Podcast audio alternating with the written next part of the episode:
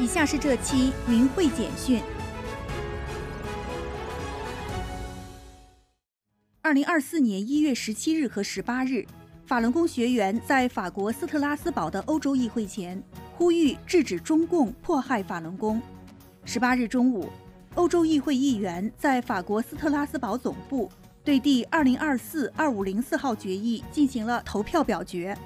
该决议由欧盟多国议员跨党派联合发起，主要内容是谴责中共，要求其立即停止对法轮功学员的迫害。并释放在中国被非法判刑的法轮功学员丁元德先生。该决议草案以压倒性的多数赞成票获得通过。决议内容将转发给欧盟各机构、各成员国政府和议会以及中共政府。该决议呼吁欧盟委员会和成员国政府立即采取行动，谴责中共滥用器官移植、强摘人体器官的行为。要求立即无条件释放丁元德先生和所有法轮功学员。决议还要求对所有迫害法轮功的责任者和组织实施制裁。欧洲议会德国基民盟议员麦克加勒在发言中提到，修炼法轮功并不伤害任何人，也不对国家构成威胁。所有这些人，中共都必须无条件释放，并允许他们信奉自己的信仰或文化。这也是中国宪法所规定的。意大利无党派议员法比奥·马西莫·卡斯塔尔多说：“这是一场针对少数民族和种族群体的中世纪式的真正迫害。然而，这场迫害是在日益压迫性的未来技术的帮助下进行的，似乎是直接从乔治·奥威尔的著名小说《一九八四》中走出来的。”欧洲议会社会党和民主党进步联盟的葡萄牙议员伊萨贝尔·伊桑托斯在辩论中说：“欧洲联盟和成员国必须支持对摘除器官案件以及中国的酷刑、不人道和有辱人格待遇案件进行国际调查。”欧洲议会绿党的捷克议员马尔凯塔·格雷格罗瓦发言说：“我们欧盟与中国之间的贸易关系不能成为对非法强摘器官。”二十一世纪的大规模集中营视而不见的理由，不要为我们自己的灭亡提供资金，不要出卖我们的价值观。保守派和改革主义者党团的波兰议员安娜·弗蒂加说：“丁元德一案是中共对宗教自由的打压实证。”他提醒道：“丁元德的儿子此时正在议会大楼前抗议。”他建议议员们对法轮功学员给予支持。丁元德是中国山东日照市法轮功学员。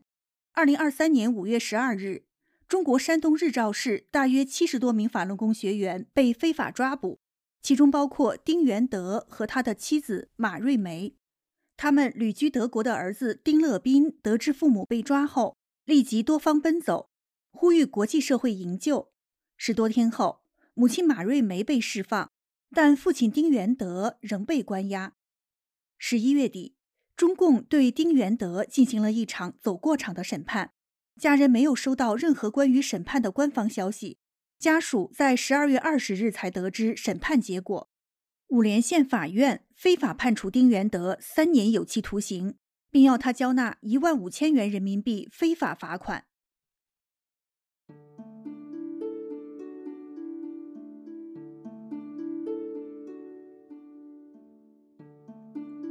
二零二四年一月七日，来自印度班加罗尔的部分法轮功学员参加了第二十一届奇特拉桑特艺术博览会。来自印度二十二个邦的一千五百多名艺术家展出了各自的作品，总共吸引了超过五十万名观众。法轮功学员向民众展出了“真善忍”国际美展中的七幅作品，这些画作全部由世界各地的法轮功学员创作，既展现了修炼的宁静与美好。也体现了法轮功学员面对中共迫害的顽强与坚韧。与传统的中国人一样，印度人在打坐和精神实践方面也有着悠久的历史。曼珠纳塔是维亚萨国际学校的生物学老师，他很好奇法轮功学员是如何通过打坐获得平静的，于是购买了法轮大法主要书籍《转法轮》，希望从中了解更多的修炼内涵。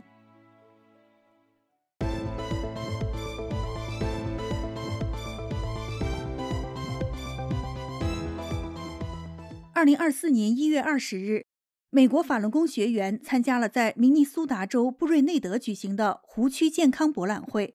该博览会在布瑞内德市历史悠久的北太平洋中心举行。展商们向公众展示了健康和保健产品及教育课程。许多人参加了这次博览会，并在法轮大法展台前驻足观看。当学员向一位女士介绍法轮功真善忍的修炼原则时，他回答说：“我们太需要这个了。”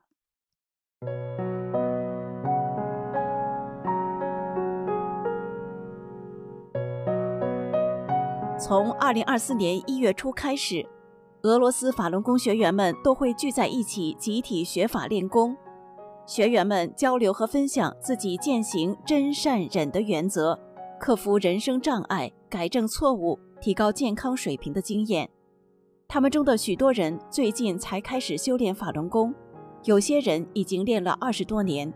但学员们都有一个共同的愿望，那就是通过修炼改善、提升自己。来自圣彼得堡的德米特里说：“我努力让自己始终保持平静和友好的心态。大家都知道我不会轻易发脾气。修炼后，我的抗压能力和工作效率都有所提高。我能够更好地应对复杂和不一般的任务，尤其是在打坐之后，我的头脑非常清醒。”修炼十二年的叶卡捷琳娜分享了去掉负面情绪的心得。她说：“与其总是批评每个人，只看到消极的一面，不如去寻找一个人善良的一面。像今天这样的交流就很有成效。”奥尔加修炼法轮大法约二十一年，他经常在户外锻炼，风雨无阻。在十五岁时被诊断出患有难以治愈的蛛网膜炎，医生更预言说他会终生痛苦。修炼法轮功，让奥尔加获得健康身体。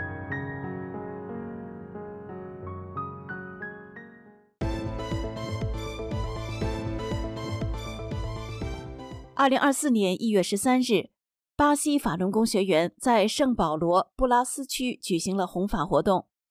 法轮功学员们有的向过往的人们举起真相展板，有的举着“法轮大法好”横幅。有的发真相传单和闽汇周报，有的进到沿街店铺里讲真相。布拉斯区是巴西有名的商业批发中心，聚集了很多华人在此做生意。很多华人由于长期受中共媒体谎言宣传的影响，对法轮功学员抱有很深的偏见和误解。学员们每天坚持努力不懈来此讲真相，情况在逐渐改变。有的人从开始拒绝真相资料，到后来慢慢接受；有的人看到学员被人责骂，会过来帮忙说：“天安门自焚是假的，好不好？法轮功是好的，是被冤枉的。”下面是选摘的几则这一周从大陆传递出来的迫害案例。二零二四年元旦前夕。湖南省湘潭市法轮功学员杨世仪的家人被电话告知，杨世仪被非法判刑五年，已经送至株洲攸县王岭监狱。至于以什么罪名、什么时候非法开庭，全是秘密，不可告人。杨世仪因信仰真善忍，曾被中共邪党非法劳教一次，非法判刑两次，从青壮年到老年，累计冤狱迫害长达十五年之久。他九死一生，受尽折磨。甘肃省庆阳市庆城县义马镇法轮功学员姚丽书，大学毕业后到义马中学任教，今年四十四岁。二零二三年五月，被庆阳市镇原县法院非法判刑六年。二零二四年一月中旬获悉，姚丽书已被解往监狱迫害。此前，姚丽书因传播法轮功真相。曾被非法判刑四年，在甘肃省天水监狱遭受迫害。黑龙江省女子监狱第八监区目前是专门转化迫害法轮功学员的黑锅。在二零二三年春季被劫持入狱的法轮功学员中，其中一位叫徐英，他没等进监室就被强制往四书上签字，其中有所谓的悔过书、决裂书等。徐英不签字，就直接关进阴冷的小屋开始迫害，给一个二十公分高、二十公分宽的小凳，不让动，动就拳打脚踢、打耳光。四川省南充市西南石油大学退休医生、法轮功学员刘俊华女士，因发放真相 U 盘。被顺庆区国保警察非法抄家，在二零二三年三月被法院非法判刑两年。判决后，刘俊华立即上诉。然而，南充市中级法院无视法律，非法维持了原判。刘俊华的丈夫西南石油大学教授罗旭光在辩护中表示：“给真善人理念戴上邪的帽子是天大的冤枉。我虽然不是真善人修炼者。”通过我二十多年的观察，真善人修炼者的品行，他们不坑蒙拐骗，不吃喝嫖赌抽，更不杀人放火搞恐怖袭击。在当前人类道德下滑的背景下，他们是做真人说实话的践行者。本期的明慧简讯就到这里，欢迎观众朋友订阅、点赞、转发明慧电视频道。有建议和提问，请给我们留言。世界需要真善忍，谢谢您的支持与陪伴。